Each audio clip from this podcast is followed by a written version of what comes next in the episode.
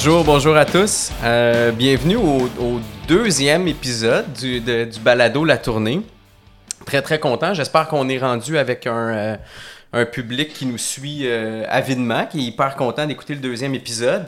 je m'appelle toujours Mathieu Sergerie, je suis interniste à l'hôpital Maisonneuve-Rosemont, au CIUS de l'Est de l'île de Montréal.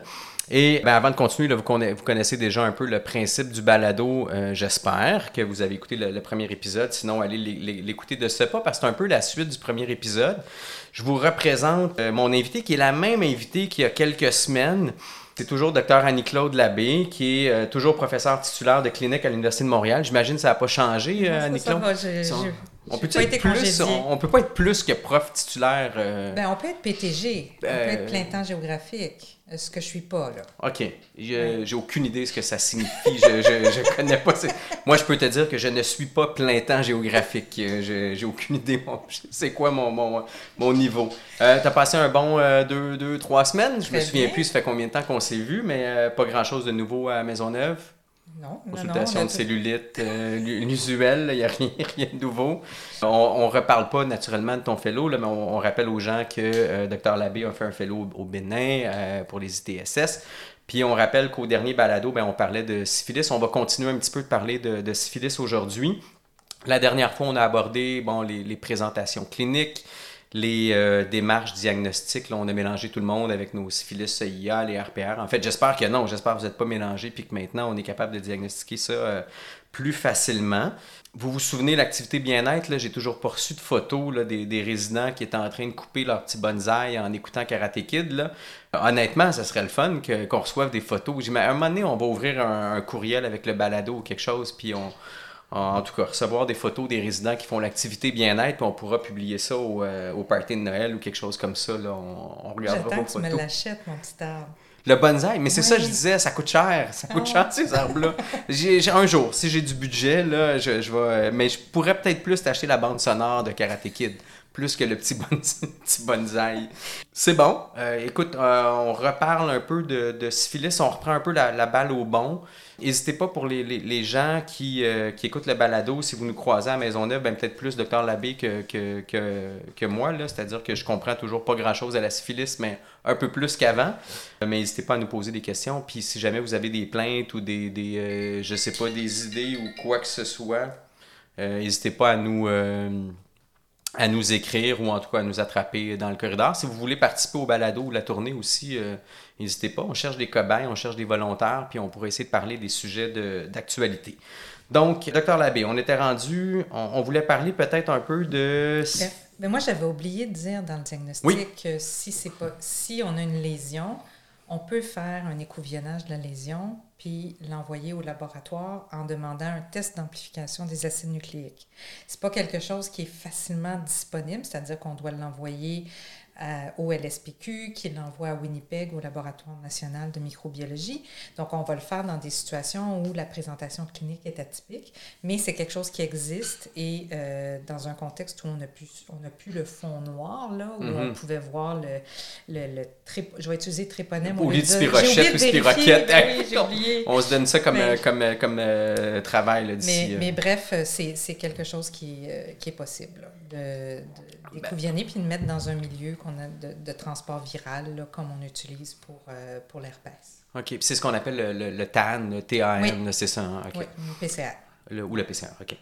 Ça va? Y avait-tu d'autres points que tu voulais euh, clarifier par rapport à notre dernier balado? Là? Non, mais je, on voulait, je voulais revenir sur la syphilis congénitale parce que c'est un sujet qui me tient à cœur. Là. Euh, on sait que chez les femmes enceintes, euh, ah, maintenant, il faut plutôt dire les personnes enceintes. Ou les parturiantes, je pense. Oui, c'est Les personnes enceintes, c'est vrai, hein, effectivement. Alors, euh, les personnes enceintes, on devrait faire un dépistage à la première visite euh, prénatale, en même temps qu'on fait la sérologie VIH, la, la sérologie d'hépatite B et la rubéole. Puis, dans le suivi de grossesse, questionner sur la présence de facteurs de risque chez la personne enceinte et ses partenaires. Et en présence de facteurs de risque, on devrait répéter le dépistage au deuxième, troisième trimestre et à l'accouchement. Mais malheureusement, c'est n'est pas facile de faire ce questionnaire-là. Les, les, personnes enceintes ont, ont souvent une espèce d'aura où on présume qu'elles n'ont pas de facteurs de risque. Puis on a rarement accès aux partenaires. Euh, donc là, euh, on, se questionne à savoir si on devrait recommander un deuxième dépistage systématique pendant la grossesse. Puis qu'on ferait à ce moment-là à partir de quoi? Bien, il y a plusieurs scénarios possibles. Euh, puis l'idée, c'est de se dire que le plus tôt on détecte une syphilis chez la personne enceinte, le mieux c'est parce qu'on peut traiter et donc prévenir une syphilis congénitale. Donc, une des idées, c'est de se dire qu'on le ferait en même temps que le dépistage du diabète gestationnel, où là, ben, il y a un prélèvement qui est fait de toute, de toute façon. Euh, et euh, on pourrait au moins le faire à, à ce moment-là. Puis, parce que c'est quand même relativement tôt pendant la grossesse, puis qu'il y a quand même plusieurs semaines qui restent, le refaire à l'accouchement. C'est sûr qu'à En présence de facteurs de risque, on le ferait systématiquement à tout le monde? C'est-tu un test qui coûte très cher? C'est environ, euh, environ 7 dollars. Euh, mais si on devient... Euh, il y, a plusieurs façons aussi de... de on, je n'ai pas vu personne au Québec faire des, des calculs, à savoir la hmm. rentabilité en fonction des, des etc., là, le Quality Adjusted Life Years. Là. Euh, je ne sais pas c'est quoi la traduction en français de, de cet acronyme-là, mais, euh, mais au Manitoba, ils ont démontré, où ils ont beaucoup plus de syphilis congénitale, ils ont démontré que un bénéfice de faire les, le Un rendement était efficace. Et, et est-ce que là-bas, le dépistage est d'emblée fait. C'est systématique. Systématique, hein, c'est ça, plus d'une fois pendant la grossesse, puis ça doit être à peu près le même profil de, de, de Oui, c'est ça, deux, troisième trimestre, puis, euh, puis à l'accouchement. À l'accouchement. Euh, le, Jusqu'à partir de quel moment il y, a, il y a un certain bénéfice? Ce que je comprends, plus tôt on l'attrape, le mieux c'est parce qu'on peut traiter rapidement. Et je pense que dès qu'on le suspecte, il y a un traitement qui devrait être donné d'emblée. Oui si on suspecte une syphilis, facteur de risque et, je présume, les, les, lésions muqueuses. Oui, puis ça, c'est quelque chose qui m'attriste des fois quand on reçoit des demandes de consultation.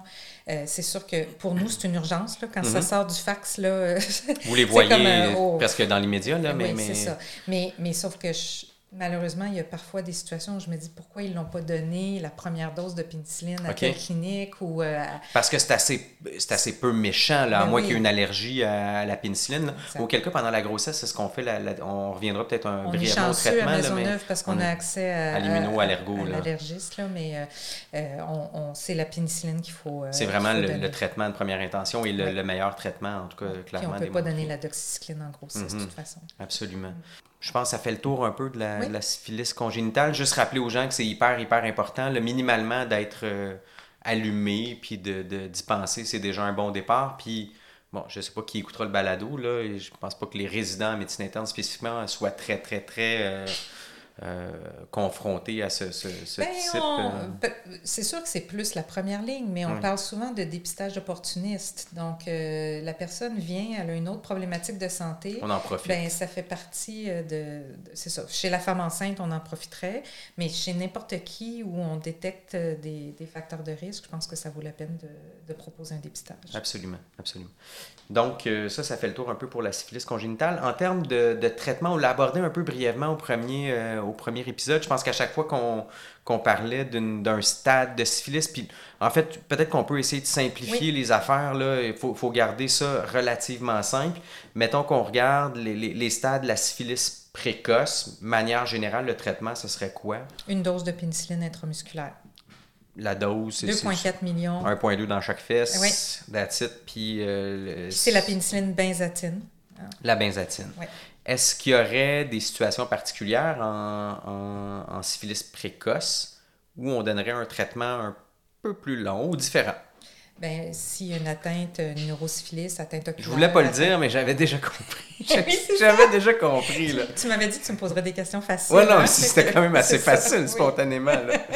Mais oui, donc si on, dans notre questionnaire ou dans l'examen, on détecte une atteinte neuro, à ce moment-là, oui, ça va être euh, par de la pénicilline intraveineuse, 10 à 14 jours.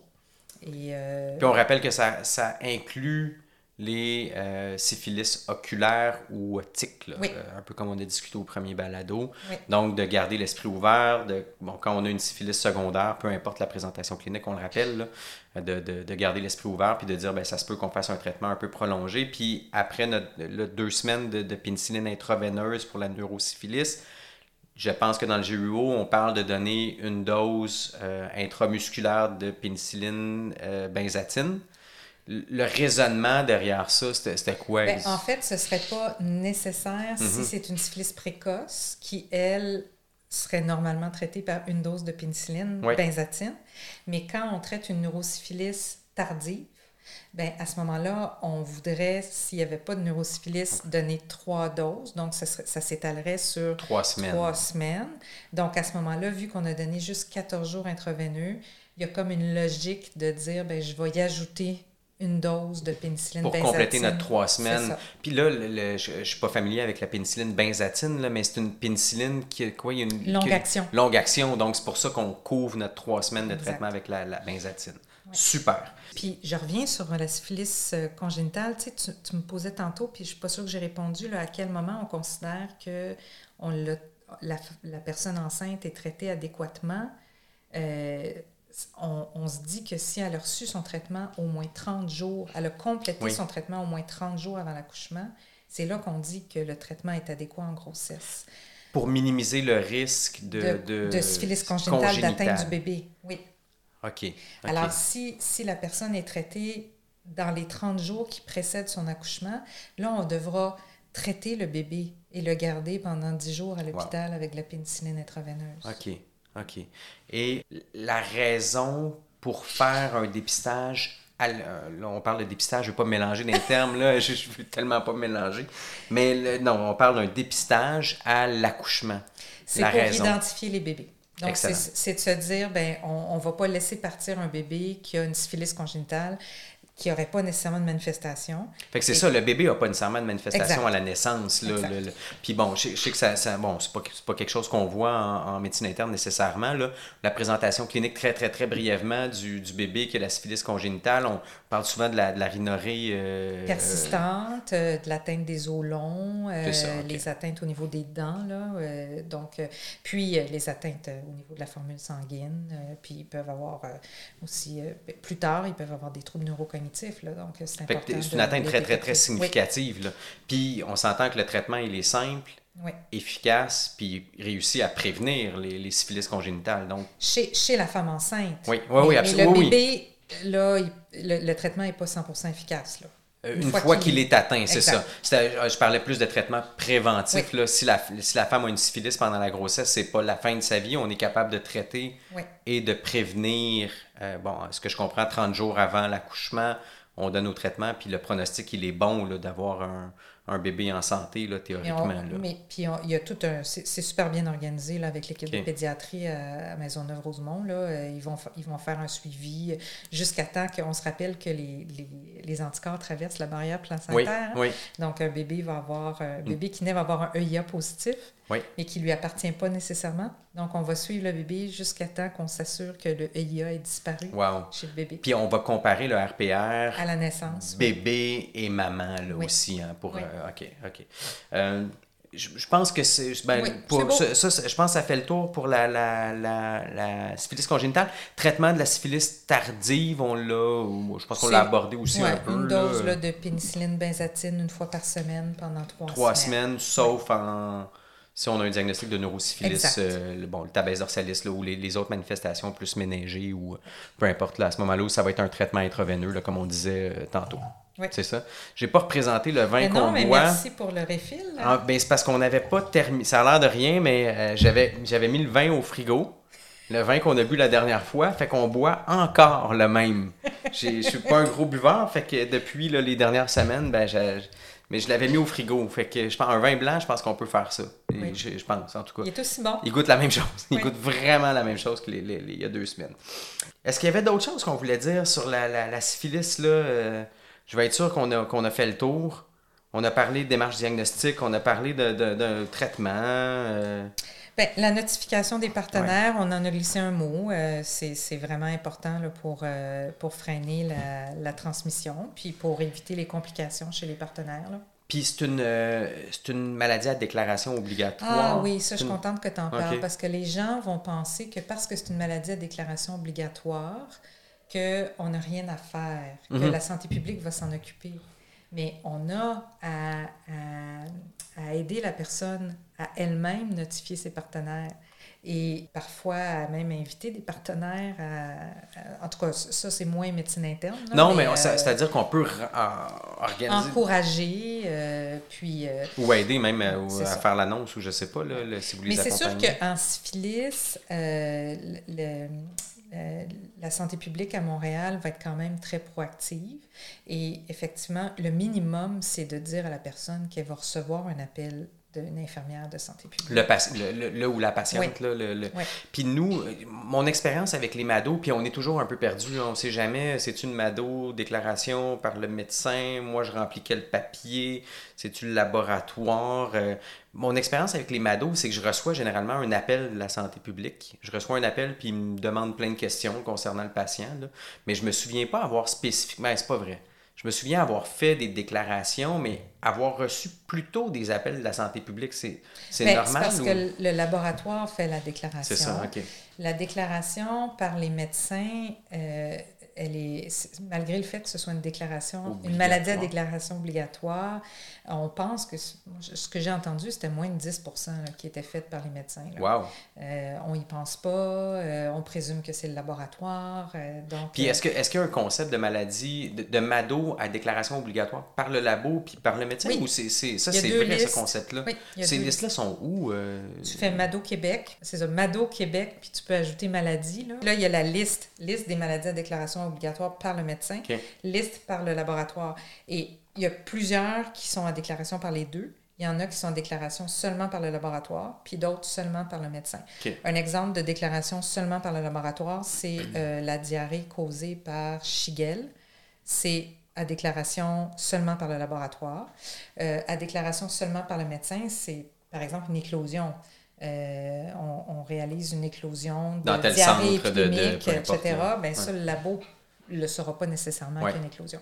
Donc, en même temps, si on appelle euh, pour une. Ben, peu, importe, on fait un appel de trop, puis c'était pas à nous de déclarer, j'imagine que la santé publique nous nous reçoit pas. Euh, non, non, non. Puis mais de toute façon, euh, tu n'as pas appelé, là. C'est un, un, télécopieur.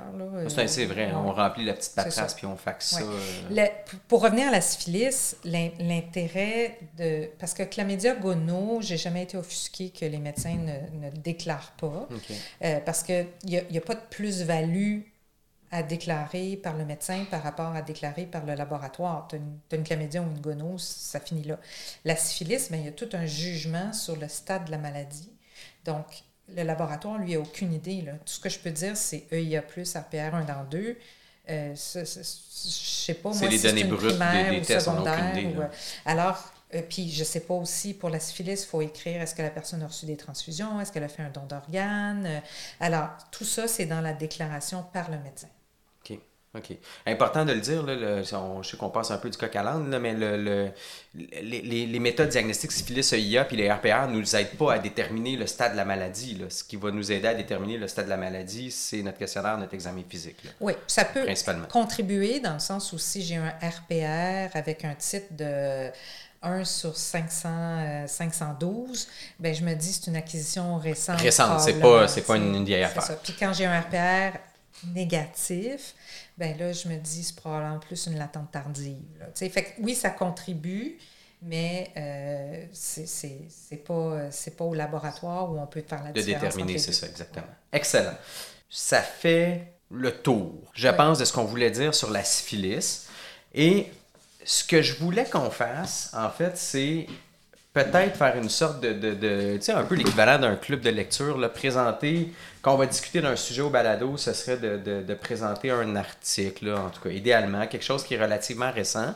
Puis, euh, tu sais, j'ai fait une, une, recherche euh, brève, là, par rapport à la syphilis, puis on s'entend que c'est... Euh, bon, c'est pas le sujet sur lequel il y a le plus d'études actuellement là, en termes de traitement diagnostic. C'est quelque chose qu'on connaît relativement bien. Cela dit, ce qui est, ce qui est à la mode, c'est ce qu'on appelle les euh, prophylaxies post-exposition. Donc, euh, dans les dernières années, puis là, ben, je, trouve ça hyper intéressant ce qu'on a discuté au premier balado sur ton fellow au, Bénin, parce que c'est pas, euh, pas un sujet qui date d'hier, de ce que je comprends. Mais bon, c'est un sujet qui qui est relativement intéressant. Puis, euh, bon, on connaît peut-être un peu plus de choses sur la, PrEP ou la prophylaxie pré-exposition en VIH, euh, mais j'avais le goût qu'on se parle euh, brièvement. Puis, tu sais, on va faire ça. Moi, j'ai pas d'expertise en analyse d'articles, mais tu sais, j'ai lu avec intérêt un article qui a été publié dans le New England en avril 2023 qui s'appelle, et là je sors mon anglais du dimanche, mais ça s'appelle Post-Exposure Doxycycline to Prevent Bacterial Sexually Transmitted Infection. C'est l'étude d'OxyPEP, euh, qui je pense est une étude relativement euh, importante dans le domaine. Ce n'est pas la seule. Ça a été euh, publié par Luette Kemeyer et collaborateurs. Je ne sais pas si je prononce bien son nom bon, on peut peut-être faire le tour un peu de l'étude. Je vais, je vais la présenter, puis tu peux intervenir au besoin là, si tu n'es pas d'accord avec ce que je dis, mais bah, c'est au meilleur de mes connaissances, puis ce que j'ai réussi à interpréter de, de, l'étude. Donc, ce qu'on lui dit là-dedans, c'est la, pertinence de faire cette étude-là, c'est que c'est. Euh, ben, puis ça, ça, ça, recoupe un peu ce qu'on a dit dans le balado. C'est nécessaire actuellement de trouver des façons de diminuer les infections qui sont transmissibles sexuellement, puis particulièrement chez les populations qui sont à haut risque. on va le voir plus tard, c'est vraiment une population hautement sélectionnée, une population euh, que je pense être à très, très, très haut risque d'ITSS, puis on le voit un peu. Euh, donc, c'est une étude qui est... Euh, la base de cette étude-là, c'est un peu ça. On nous dit que les ITSS sont en hausse aux États-Unis, que les hommes qui ont des relations sexuelles avec d'autres hommes, qu'on va peut-être appeler les HARSA, si, si mm-hmm. ça va, et les femmes transgenres sont représentées de façon disproportionnée que les complications de ces ITSS-là peuvent être très sérieuses. On mentionne entre autres la cécité liée à la syphilis oculaire, la syphilis congénitale, un peu comme on a dit. Euh, que les ITSS non traités augmentent le risque d'acquérir le VIH. Donc, euh, c'est important de trouver une façon de freiner l'augmentation des cas d'ITSS. Ça me semble de, très bonnes raisons. Ça semble très, très euh, raisonnable comme, comme indication d'étude. Puis, on nous parle, parce qu'on parle de doxypep dans l'étude, donc on, on, nous dit que la doxycycline est efficace contre la chlamydia, la syphilis pas particulièrement pour la gonorrhée, ce que je comprends, que la doxycycline a un profil d'innocuité qui est excellent. Ça coûte pas très cher, je sais pas le prix au Québec, mais ça semble pas être particulièrement coûteux.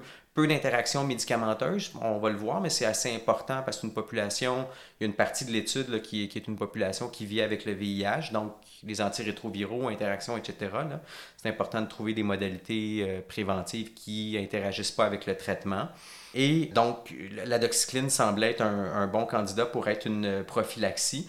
On nous parle d'une étude qui a été publiée en 2018 dans Lancet, qui est une étude, honnêtement, je donnerais le prix le prix pour le nom de l'étude. Hyper gay. Hyper gay.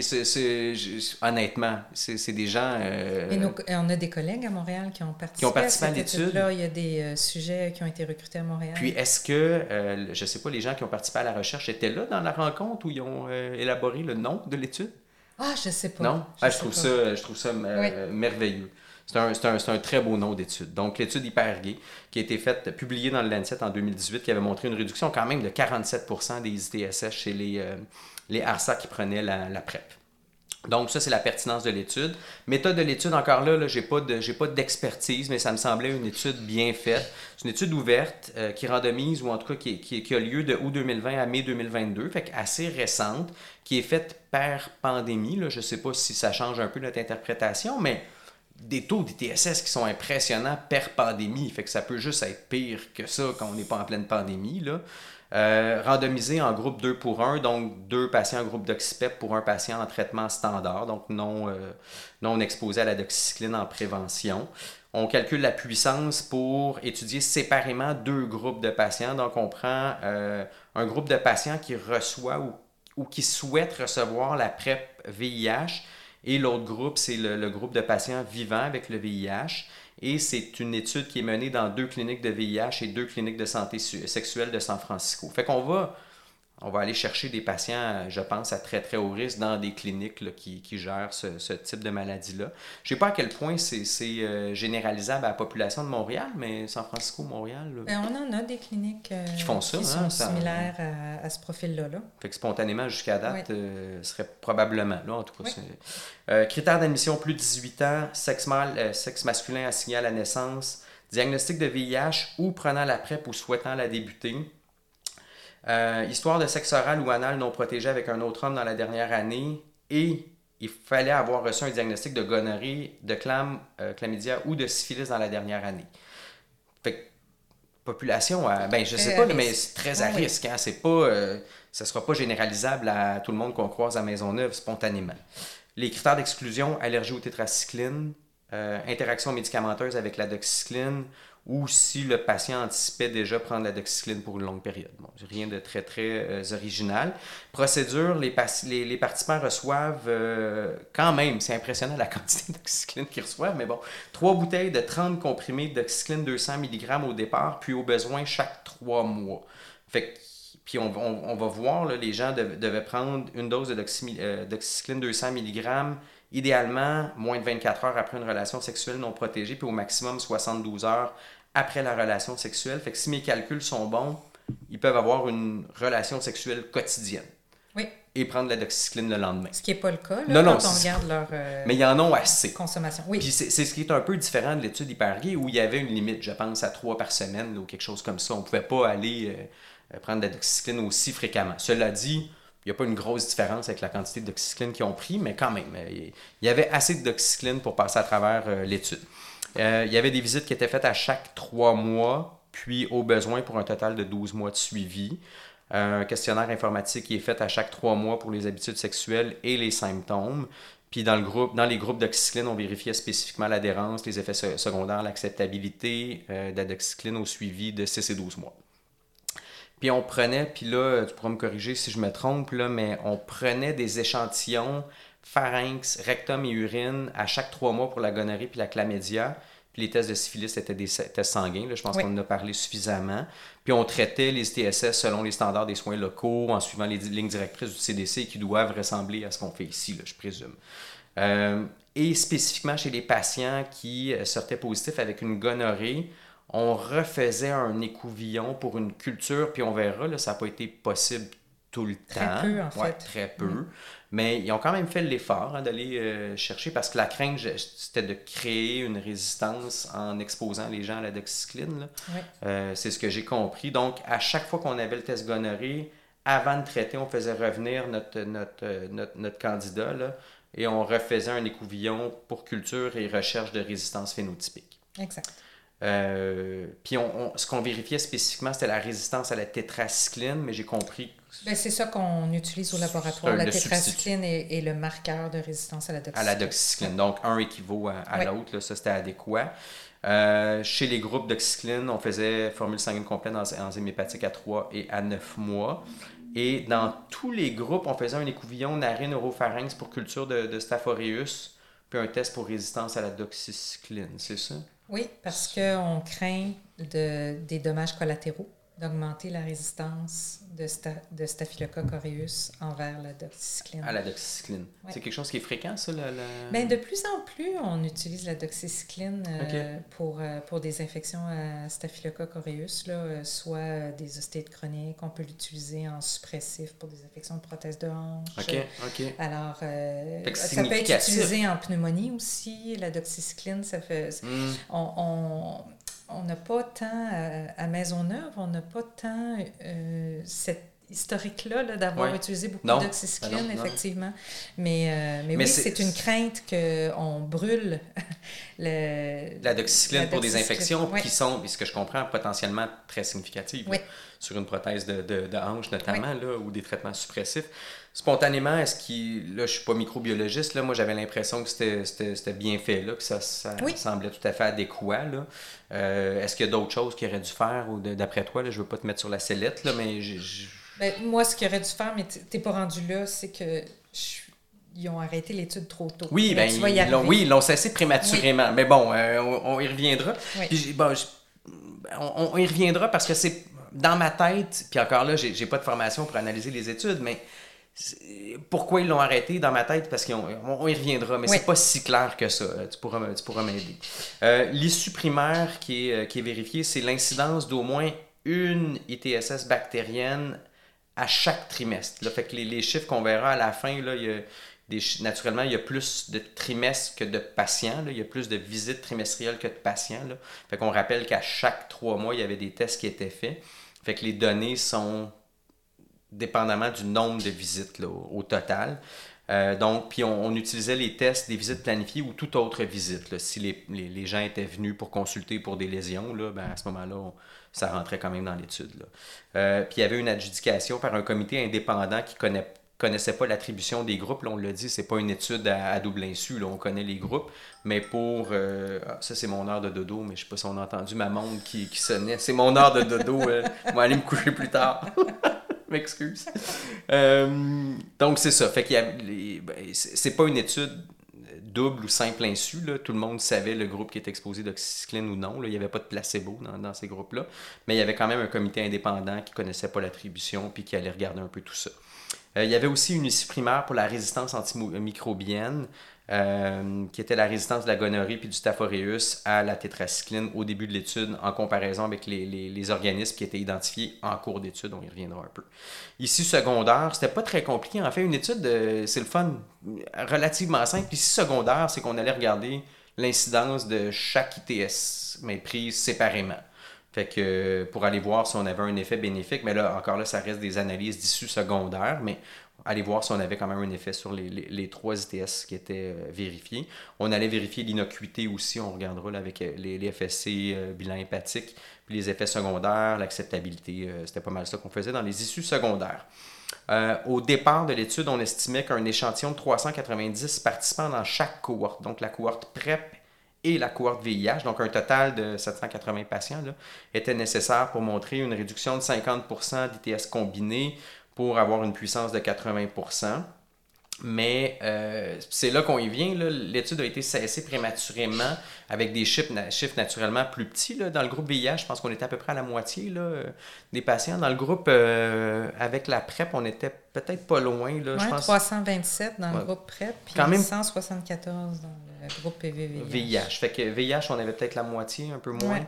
Puis dans le groupe PrEP, euh, bon, on n'était pas très très loin de, de, ce qui était estimé.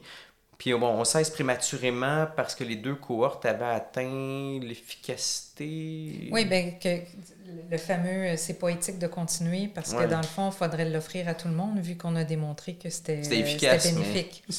Mais, euh, mais c'est ça. Le problème de l'arrêter tôt, c'est que je pense qu'on on a manqué une chance de, de s'assurer qu'il n'y avait pas d'effet négatif. C'est, et, pas tant l'effet bénéfique, mais plus l'effet euh, négatif, justement, sur le long terme. Les, qui, étaient plus les critères ou les issues secondaires d'innocuité. D'innocuité, puis de... moi, c'est sûr que je suis très préoccupée par la résistance, là, mm-hmm. puis particulièrement la résistance de Neisseria gonorrhea. Alors, euh, de, de, voir euh, l'utilisation de, de doxycycline comme ça. mais en même temps, c'est sûr que pour, pour Neisseria gonorrhea, la doxycycline, c'est ça fait vraiment pas partie de, de, notre arsenal, mais, euh, mais quand même, c'est troublant de, de, voir l'augmentation de résistance, puis l'augmentation de résistance de Staphylococcus puis éventuellement, puis je ne veux pas brûler, là, mais euh, la, la, résistance des entéropathogènes comme, euh, comme Salmonella, Shigella, etc. Ça, ça c'était dans une autre... C'était pas testé, ça. C'était pas testé spécifiquement, mais c'est des craintes que, que, tu peux avoir, le, puis qu'on n'a pas testé directement. Euh, absolument. Ben, il n'aurait jamais réussi à avoir une un puissance nombre, qui a du bon sens. un nombre suffisant. Il faut, faut que tu aies une diarrhée euh, secondaire, euh, un entéropathogène, puis que tu puisses faire la culture. Et démontrer qu'il y a une résistance, résistance en tout cas plus fréquemment chez les groupes exposés à la doxycycline. Mais puis tu sais, je pense que ça viendra peut-être un peu dans, pas dans les critiques de l'étude, parce que c'est pas la, seule étude qui a été faite comme ça. Puis je présume que c'est pas pour rien que c'est pas une mesure prophylactique ou préventive qui est utilisée à grande échelle. Encore là, c'est une population qui est très, très ciblée, à très, très, très haut risque. Euh, puis bon, il reviendra peut-être dans, éventuellement, mais, mais bon. Présenter des résultats. Euh, oui, en fait, bon, ça c'est des statistiques. Les, les euh, puis on, bon, on, vient de dire que ça a été cessé euh, prématurément. Il y a 641 participants qui ont été randomisés, 432 du côté PrEP, 209 cohortes VIH. Au total, 136 sont exclus. Ce que j'ai compris, en fait, c'est pas tellement des exclusions, c'est juste qu'ils ont été enrôlés depuis moins de trois mois au moment de l'analyse. On se souvient que le, premier cut-off, la première visite trimestrielle est à trois mois. Je pense quand ils ont cessé prématurément, il y en avait 136 qui ne s'étaient pas rendus là, donc ils ont été par défaut exclus. Là. Euh, bon, quatre autres patients qui n'ont ont pas été enrôlés, total de 501 patients pour les analyses. Euh, pour l'étude des populations, ben là, pourrez vous rendre dans l'article, regarder les figures, mais spontanément, on compare les, les, les populations. J'ai regardé ça, puis ça semble être des populations relativement similaires. Il n'y a pas de grosses différences. Euh, juste pour la conclusion de l'étude, euh, le, peut-être que c'est pas, euh, pas généralisable à, tout le monde. Là. Il y a 19 femmes transgenres au total. Je suis pas convaincu qu'on peut les, les, inclure dans, dans l'étude. C'était une très petite population là, pour, le, pour le risque. Autrement, on, parlait de, surtout de, de, de HARSA, principalement. Résultat. C'est là que ça, ça, ça, devient quand même relativement intéressant. C'est des chiffres qui sont Très cool. impressionnants. On a, en tout cas, on n'a pas si souvent des études aussi, en tout cas en termes d'efficacité, c'est quand même relativement impressionnant. Donc, euh, juste pour parler un peu de la population, puis on, on a parlé de population à risque, trois mois avant l'enrôlement, les euh, participants à l'étude avaient une médiane de, euh, ben, pour le trois mois, une médiane de neuf partenaires sexuels. une médiane de cinq rapports sexuels par mois et 90,1% des relations se faisaient sans condom. Fait bon, je sais pas les résidents à Maisonneuve, là, mais, spontanément, euh, ça me semble être une population à risque. je suis marié, là, mais c'est pas, euh, pas, pas mes habitudes, spontanément. Euh, des, gens actifs, là, puis qui voient beaucoup de gens. Pendant une pandémie, là, où on est supposé d'être en, en, isolement. Des gens très honnêtes, cela dit, là, qui, qui, qui nous disent qu'ils voient beaucoup de gens. Bon. Euh, façon quand même intéressante, à l'enrôlement, euh, on fait des tests naturellement d'ITSS. Il y a quand même 30 qui cotent pour un nouveau diagnostic d'ITS là, au, moment de l'enrôlement. Fait que ça revient encore sur le fait que c'est une population à très haut risque. Puis dans la dernière année, il y a quand même 43 de la population qui avait eu deux ITS ou plus. Est-ce qu'on dit ça enrôlement ou c'est au moment du recrutement? Ben, moi, je dis enrôlement toujours. Ah, mais, c'est recrutement. C'est, mais c'est pour ça, c'est un test. C'est, euh, vraiment recrutement. Le, le, bon terme, c'est recrutement. Puis, euh, mais bon, euh, moi, sur ma feuille, j'ai mis... moi, je suis anglophone à la base, hein? Ah. Ça paraît pas, là, mais enrollment. OK. c'est, recrutement. Attends, moi le barrer sur ma feuille. Recrutement. Mais non, absolument. C'est, important de, d'utiliser les bons termes. mais merci, merci. Effectivement. Je vais me faire prendre, là. Attends, je, vais me remanger après. non, non, fait qu'au recrutement, ben, 30% avec nouveau diagnostic d'ITSS, puis 43% avaient eu deux ITS ou plus dans la dernière année. Encore là, une population euh, très, euh, très à risque. Pour ce qui est de l'issue primaire, on se rappelle, c'était euh, un groupe, les, les, ITSS combinés. Puis on se rappelle que c'était les chiffres sont donnés en termes de visites trimestrielles au total. Fait que dans le groupe, PrEP, il y avait 61 cas positifs sur 570 visites. Dans le groupe d'Oxy, c'était 82 pour 257 visites. Donc, on parle de 10,7% versus 31,9% Donc, une diminution de l'ordre de, quoi, à peu près 20% 21% un risque relatif à 0,34 avec des, un intervalle de confiance de 0,24 à 0,46 qui était naturellement statistiquement significatif. Pour l'issue secondaire, encore une fois dans le groupe PrEP, euh, là, on nous donne les chiffres pour chaque infection. Fait pour la gonorrhée, 9,1% versus 20,2%. Chlamydia, 1,4% versus 12,1%. Et syphilis précoce, 0,4% versus 2,7%. Puis, euh, ben, dans le groupe VIH, encore là, issu primaire, là, pour les, les ITSS combinés, on parlait de 11,8 versus 30,5 risque relatif de 0.38, intervalle de confiance 0.24 à 0.6. Puis encore là, je vous épargne peut-être les chiffres, là, mais tu sais, assez similaires dans le groupe VIH et dans le groupe euh, PrEP. C'est ce que j'en retenais.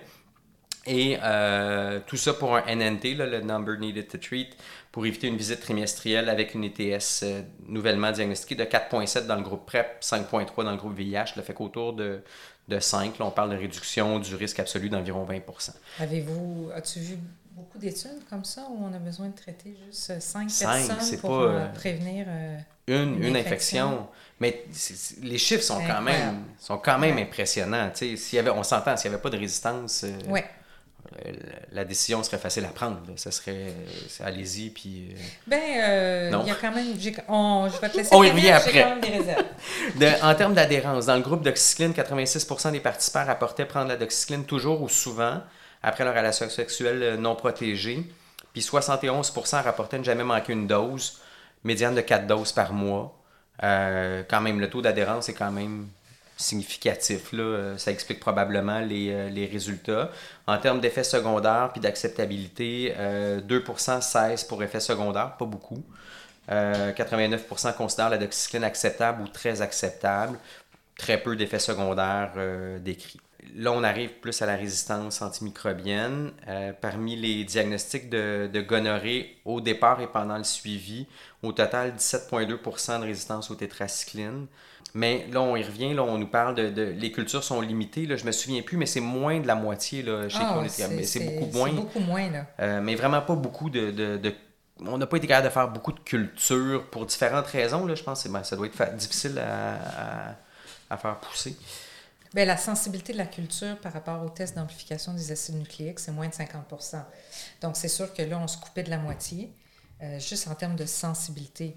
Mais euh, il y a aussi un manque de, de, de, prélèvements qui n'ont pas pu être faits. C'est ça. Oui, qui n'ont qui ont jamais pu le faire tout simplement.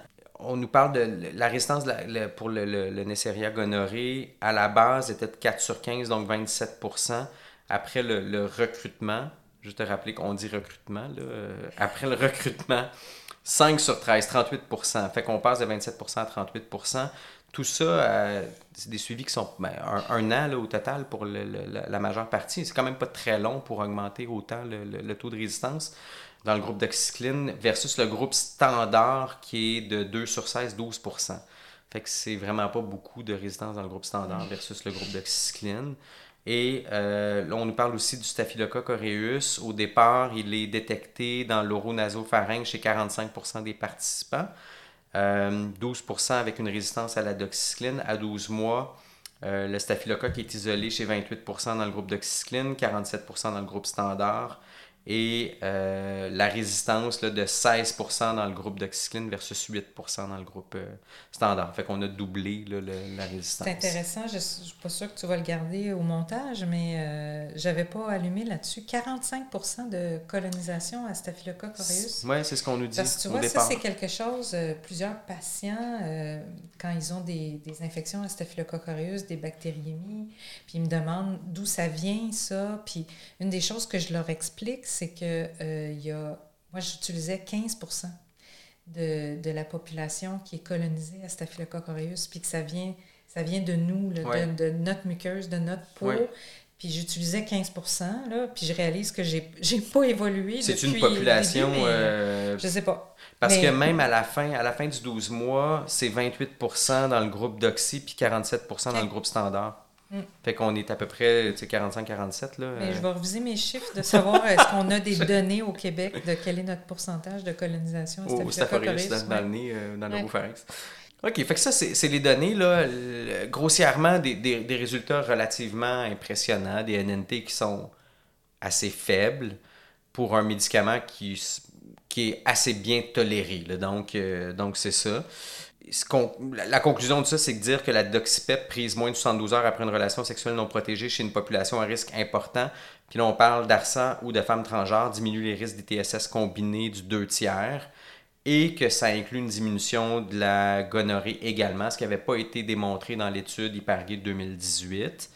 Euh, différentes raisons qu'on explique un peu dans, dans la discussion. Là.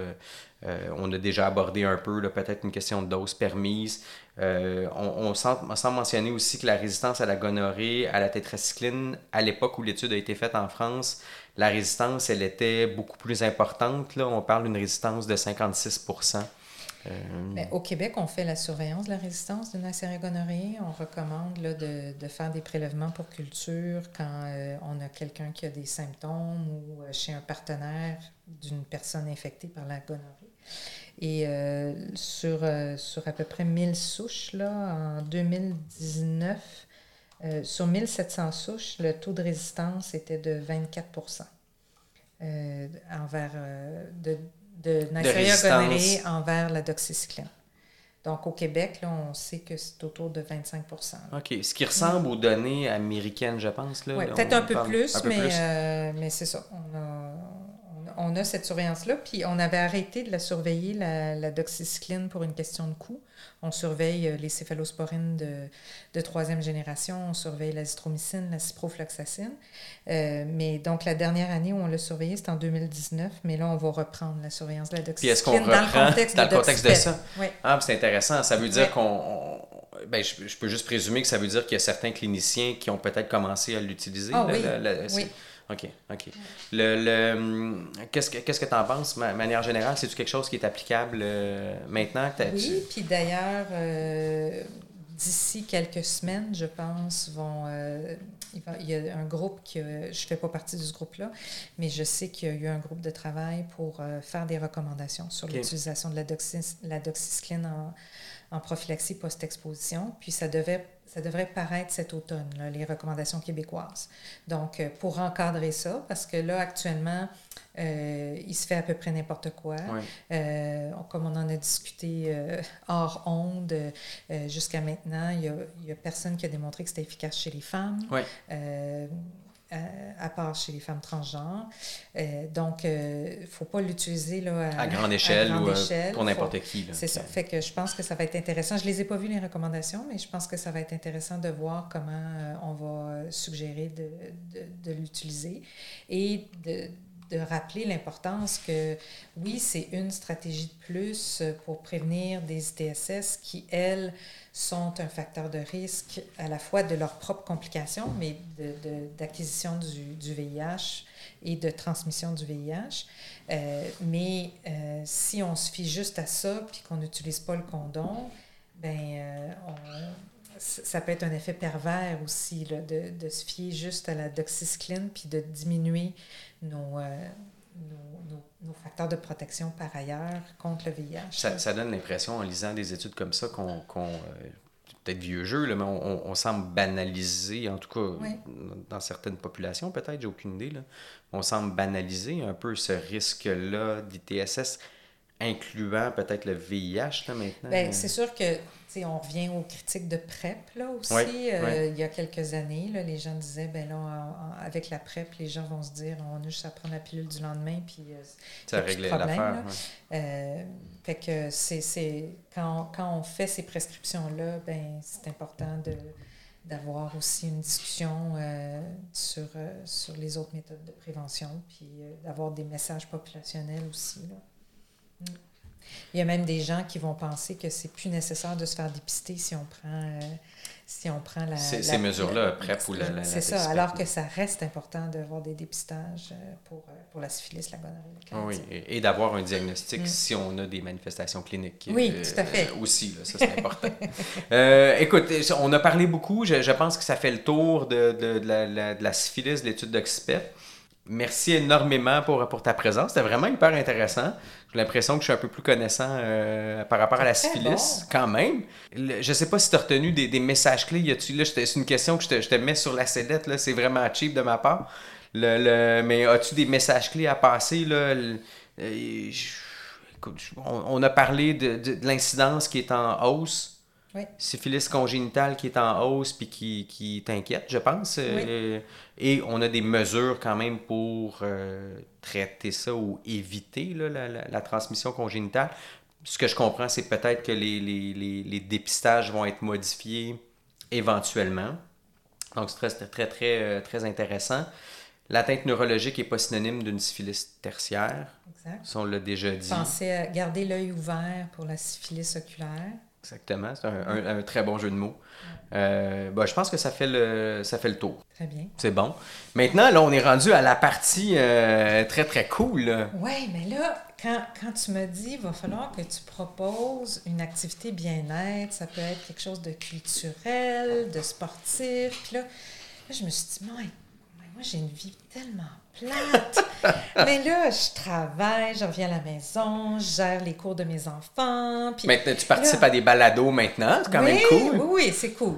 Mais euh, là, j'ai cherché, cherché, cherché. Puis là, je me suis dit, dans le fond, moi, mon chum, il aime aller au théâtre. Ouais. Et euh, quand je l'ai accompagné au théâtre, je comprenais jamais rien parce que les pièces de théâtre qu'il aime voir, c'est des pièces où il n'y a pas une histoire claire, un début, une fin.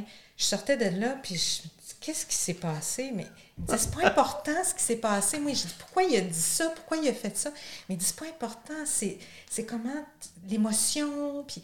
Ah, là, je me suis dit, je ne vais plus au théâtre, ça n'a pas de sens. Et là, j'ai découvert la maison théâtre. OK. Et depuis 20 ans, je pense que je suis allée voir entre 40 et 50 pièces à la Maison Théâtre. Et je comprends les histoires. c'est, et c'est, quoi, ça, la Maison Théâtre? Je connais pas ça. C'est, c'est, un, c'est une salle de théâtre euh, pour les enfants. C'est à côté de, du Cégep Vieux-Montréal sur Ontario. Oui, OK. Et euh, ils ont une programmation exceptionnelle. Euh, et si vous n'avez pas d'enfants, empruntez-en, amenez-les. Mais là, c'est vraiment extraordinaire. Mais tu, vas là avec tes, avec tes enfants ou là? Oui, j'ai amené mes enfants. Là. Donc, moi, mes trois enfants ont 18, 16 et 11. OK. Mais même avant qu'ils soient assez vieux, quand je voulais voir des pièces, qui, parce qu'à la Maison Théâtre, ils, dédient, ils décrivent le groupe d'âge euh, recommandées. Ciblées par la, par la pièce. C'est ça. donc, il y a des pièces de 1 à 3 ans, il y a des pièces de 6-8 ans, il y a des pièces de. de, de Attends, je prends des notes, moi. De ça m'intéresse. 13-17. On peut-tu laisser les enfants là? Oui, juste, oui, oui, oui. Non, non, les laisser là, non. Non, OK. Non, je non c'est ça le but. Je, je ferais pas ça. Je non, non mais c'est ça, c'est que moi, là, j'allais voir les pièces, puis je comprends. Puis tu comprends. Mais parce Puis en plus, je choisis les pièces où il y a après la, la, un, un, une petite présentation par les acteurs et les scénaristes, mm-hmm. où là, ils nous disent, ben, vous pouvez partir ou vous pouvez rester, rapprochez-vous. Puis là, on se rapproche, puis on peut discuter avec eux, puis encore plus comprendre la pièce. wow, wow. Fait que tu as un moment après la pièce où tu parles avec les intervenants, ou en tout cas les... Mais quand, quand, ils annoncent les dates de représentation, il, y en a comme une ou deux là, où euh, ils disent il y a la séance après la après, pièce. Après, c'est pas, pas, à chaque fois. Là. Puis des fois, il y a des ateliers avant aussi, donc on peut choisir celle-là. Et donc, quand, je, quand mes enfants étaient trop petits, puis je voulais voir une pièce plus âgée, mais j'ai emprunté les enfants de Louise Poirier pour aller à la maison théâtre.